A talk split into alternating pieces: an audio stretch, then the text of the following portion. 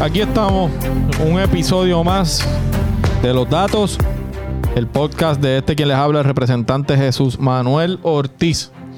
Qué bueno que están, estamos una vez más aquí, gracias a todos los que eh, nos siguen en las plataformas de podcast, en todas, Spotify, Apple Podcast, Google Podcast, Anchor, Pocket Cast, Radio Public, todas las, todas las plataformas de podcast. Eh, los invito a que, a que sigan el podcast y por supuesto que lo compartan para que más personas puedan escucharlo y podamos continuar la comunicación que tenemos a través de este mecanismo. Eh, para mí es un placer estar una vez más con ustedes aquí hoy en un tema muy interesante que les quiero, que les quiero traer a todos y, a todas y que es parte de algunos temas que hemos estado tocando en el podcast en otras ocasiones y, y pues hoy quiero discutirlo una vez más a la gente que, que pueda, que me sigan las, las redes sociales, vayan a, mi Facebook, van a encontrar eh, la discusión que tuve en vivo, la, conversación que tuve en vivo con tres excelentes educadoras sobre, sobre el tema que vamos a discutir hoy, el acceso al Internet en Puerto Rico y cómo eso repercute posiblemente, eh, ¿verdad? Lo que ya es una, una, un planteamiento del que estamos seguros en la educación de los niños. Pero, pero para hablar del tema de Internet, eh, vamos a, a, los datos aquí hoy en el, en el episodio de hoy. Como ustedes saben, una de las consecuencias del COVID eh, ha sido el impacto en la educación de nuestros niños y de nuestras niñas. Por, primero, pues porque ciertamente impide que, los niños puedan eh, eh, estar de manera presencial en la escuela. Y si a eso le sumamos lo que ha venido pasando en Puerto Rico desde el principio de año, pues sabemos que, por ejemplo, en el sur hay niños y niñas que no pisan una escuela desde enero o desde diciembre del año pasado, porque después vinieron los terremotos eh, entre diciembre y enero y no hubo clases, así que hasta el día de hoy. Eh, luego después vino la pandemia, vino el, lockdown, etc. Obviamente ha afectado a los niños. En el caso de educación especial, el efecto ha sido bien, bien duro para esos niños de educación especial que necesitan, que tienen unas necesidades particulares para que sean atendidas y, la situación no permite que, sean satisfechas de la manera adecuada. También a los padres y las madres que, que tienen que hacerle tripas corazones, que tienen que trabajar y ahora tienen a sus hijos en su casa tomando clases. Muy difícil y sin embargo, sin duda también para los maestros, que están tratando de hacer lo más que pueden con un sistema difícil, un sistema de mucha improvisación, de pocos recursos, eh, etc. Pero el problema, y, no quiero centrarme específicamente en esto, no es solamente el caos en el Departamento de Educación o el trabajo deficiente del Departamento de Educación. Es un asunto de acceso a la educación también por no tener los recursos. Eh, y si los tienen, ¿verdad? Eh, no tener eh, acceso a, una tecnología, a un Internet que les permita poder recibir la educación que necesitan. Pero vamos a los datos para que ustedes tengan una idea de a qué me refiero. Y voy a hablar ahora de datos del censo específicamente de la encuesta de la comunidad que se hizo aquí en Puerto Rico.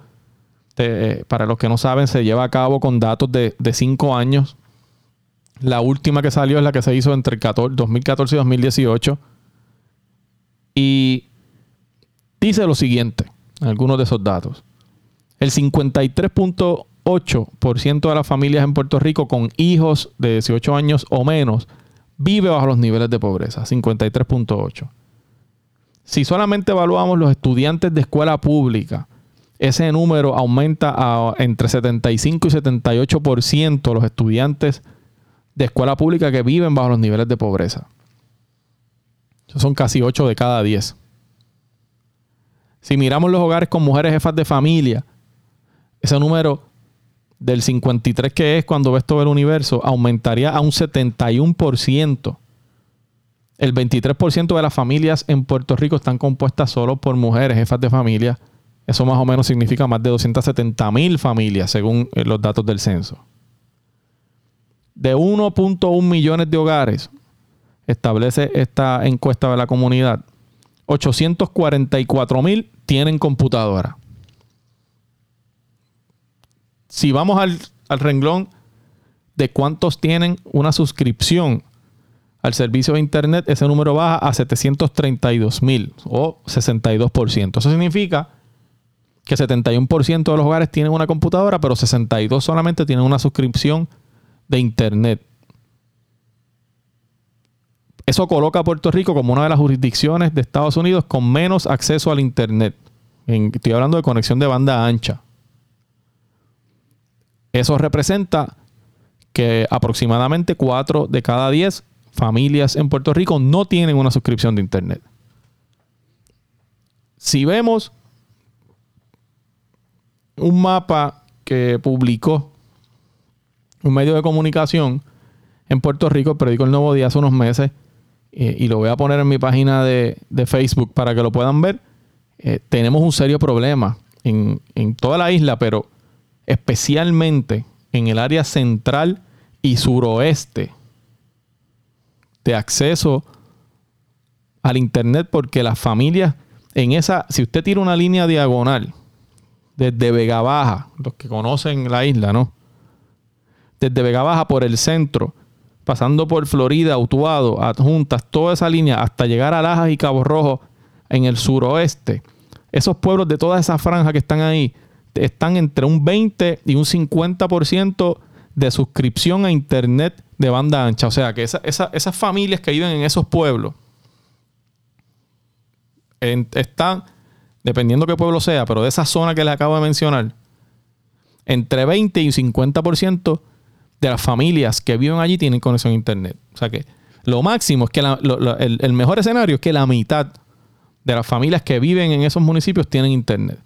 A medida nos vamos moviendo, y vuelvo y, comento para la gente que conoce la isla, en la medida que nos vayamos moviendo hacia el este, noreste, si usted tira una línea de Dorado, por ahí todo el norte, toda esa zona, Bayamón, San Juan, Carolina, Trujillo Alto, todo eso hasta llegar a Luquillo, ahí vemos un mejor escenario con más o menos entre un 50 y un 80% de las familias que viven allí tienen una suscripción de internet, ¿verdad?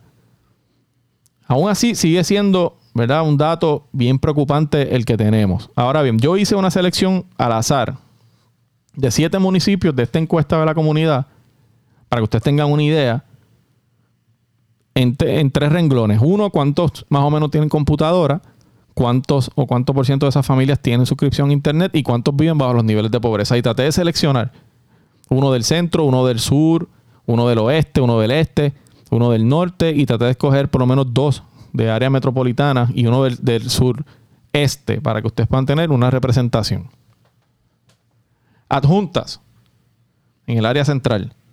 51% tienen computadora, según esta encuesta de la comunidad. 41% tienen suscripción de Internet. El 70% de los hogares con niños menores de 18 años vive bajo niveles de pobreza. Arecibo, en el norte.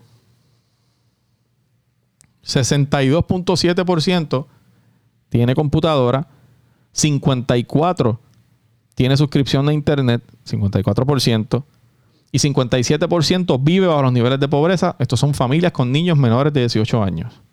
Si nos vamos para el sur, suroeste, Cabo Rojo, 22% tiene computadora, 20% tiene suscripción de Internet y 55% tiene, eh, vive bajo los niveles de pobreza. Familias con niños menores de 18 años. Vamos para el este, noreste, Canóvanas, 74% tiene computadora, 73% tiene suscripción de internet, banda ancha, y 51% viaja a los niveles de pobreza. Ya vemos como si nos vamos para el este, va mejorando. Cuando comparamos con el sur oeste, es, es abismal la diferencia. Ahora vamos para el sur, para el sureste. Arroyo. 49% con computadora. 60% tiene una suscripción de Internet y 61% vive bajo los niveles de pobreza. Si nos vamos para el área metropolitana, San Juan y Bayamón, en San Juan, 62% tiene computadora, o sea, 4 de cada 10 no tienen en San Juan. 51% tiene una suscripción de internet de banda ancha, o sea, la mitad no tiene suscripción. Y 55% vive bajo los niveles de pobreza. En Bayamón, los números se ven un poco mejor.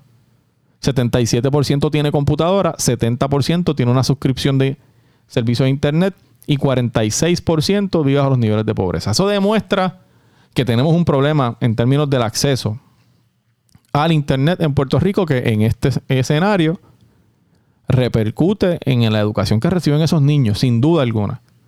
Pero no es en Puerto Rico el único sitio donde hay ese problema. Esto a nivel mundial se estima que casi la mitad de los habitantes del planeta, alrededor de 3.600 millones de personas, no tiene acceso a la red. Y eso lo establece, eh, esto es tan reciente como finales de 2019, y lo establece la Unión Internacional de Telecomunicaciones, un organismo de la ONU. Eso se conoce como la brecha digital y a lo que se refiere eh, este término de brecha digital es la desigualdad en el acceso a Internet y a las tecnologías que existen en el mundo. Se estima que afecta a 52% de las mujeres y a 42% de los hombres. Y se torna más grande esta diferencia según los datos que se extraen del Internet World Stats en mayo de este año, en, dependiendo de los renglones y las regiones del mundo donde usted lo verifique. Y para que usted tenga una idea, hay eh, un mapa bien interesante que, se, establece el mapa mundial de Internet, que dice y detalla, también lo voy a subir a mi página en Facebook, el número de usuarios y la penetración de Internet en el mundo por, eh, por continente. En Norteamérica, 348 millones de usuarios, eso es un 96%. En Centroamérica y Sudamérica, 453 millones, eso son 68%. En Europa, 727 millones, eso representa un 87%. En Oriente Medio, 183 millones, eso representa un 70%. En Asia, 2.3 billones, eso representa un 55%. En Oceanía, 28 millones, eso representa un 67%. Pero cuando vamos al continente africano, 526 millones, eso representa solo un 39%. O sea que esos números en el continente de África confirman el tema de la desigualdad y la brecha digital relacionada con la pobreza. ¿Cuáles son las causas y los tipos de brecha digital? Eso es importante. Se primero se atribuyó al subdesarrollo de los países y se entendía que esto se iba a resolver en la medida en que se popularizara la tecnología iba a llegar a todos lugares, pero eso no ha sido así. Al día de hoy continúa esa diferencia eh, y las causas pueden ir desde los altos precios de los dispositivos hasta la falta de conocimiento sobre su uso. Los tipos de brecha digital, ¿cuáles son? Está la llamada brecha de acceso. ese término se refiere a las posibilidades que tienen las personas de acceder a este recurso.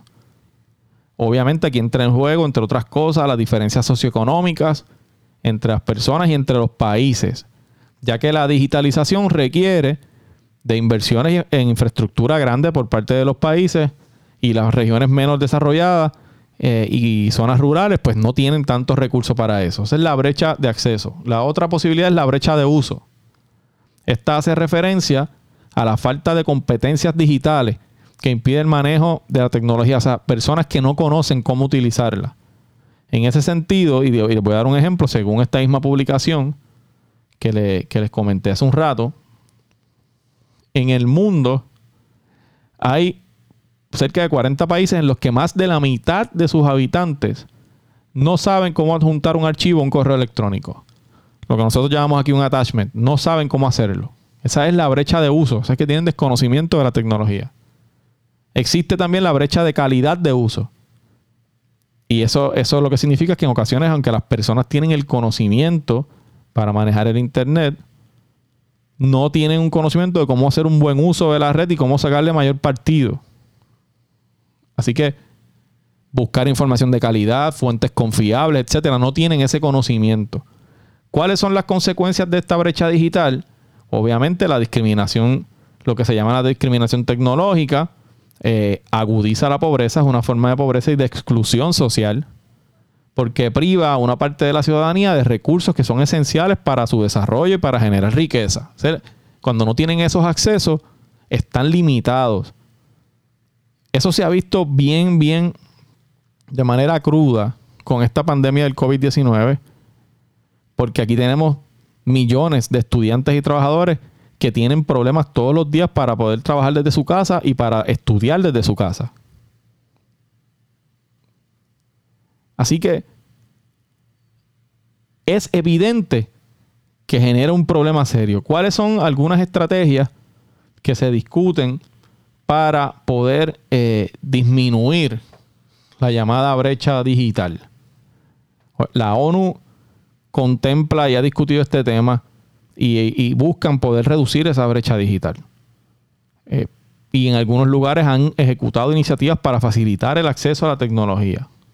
Algunas de las, medidas que la ONU ha desarrollado van desde programas de alfabetización digital, obviamente para educar a los habitantes en zonas que, son, que tienen menos recursos sobre cómo usar el Internet, eh, alianzas para Internet accesible, es un proyecto que, se hacen, donde se hacen coaliciones con gobiernos, empresas, sociedad civil, para bajar los costos de la banda ancha en zonas específicas. Específicamente lo han hecho mucho en África, en Asia, en Latinoamérica. Hay una eh, iniciativa que se llama el Free Basics, también de la ONU, que le impulsa Facebook y otras compañías tecnológicas y lo que busca es dar acceso gratuito a una serie de sites de internet, de páginas de internet a través de una aplicación móvil. Tienen también una iniciativa que se llama Starlink, que lo promueve eh, Elon Musk. Entonces ustedes saben que pues, es un magnate bastante reconocido en el mundo. Y es que lanzan satélites al espacio para ofrecer internet de alta velocidad y cobertura global a precios más bajos. Esas son algunas iniciativas que han estado tomando para poder eh, hacerlo de alguna manera, eh, ¿verdad? Que puedan eh, lograr tener esa, ese acceso para personas que de verdad eh, no tienen ese acceso. ¿Y cuáles? Ustedes se preguntarán, bueno, pero ¿por qué esto es tan importante? Bueno, tiene unas consecuencias.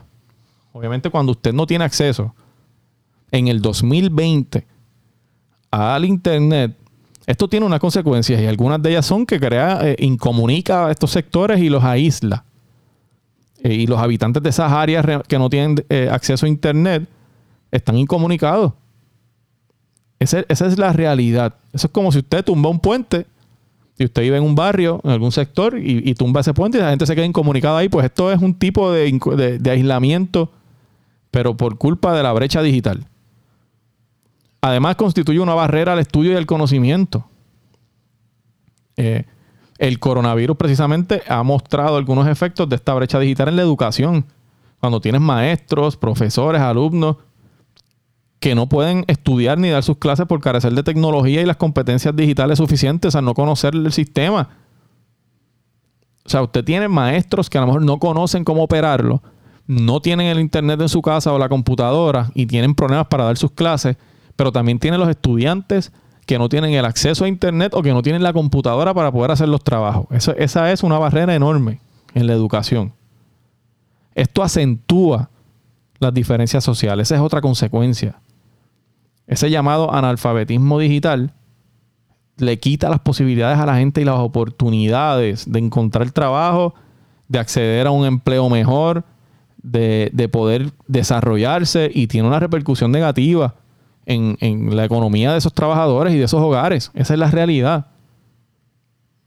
Tiene una discriminación eh, sexual y, esto usted quizás va a preguntarse por qué. Bueno, porque los números dicen que la brecha digital perjudica más a las mujeres que a los hombres. Por lo tanto, es un problema de igualdad de género. ¿Por qué? Bueno, no es secreto. En Puerto Rico, y yo les dije los números al principio de esta conversación, cuando vemos la, los hogares que viven bajo los niveles de pobreza, si analizamos los que están liderados por mujeres, jefas de familia, eh, eh, el aumento es casi 20 puntos porcentuales, de 53.8 familias bajo los niveles de pobreza con niños de 18 años o menos.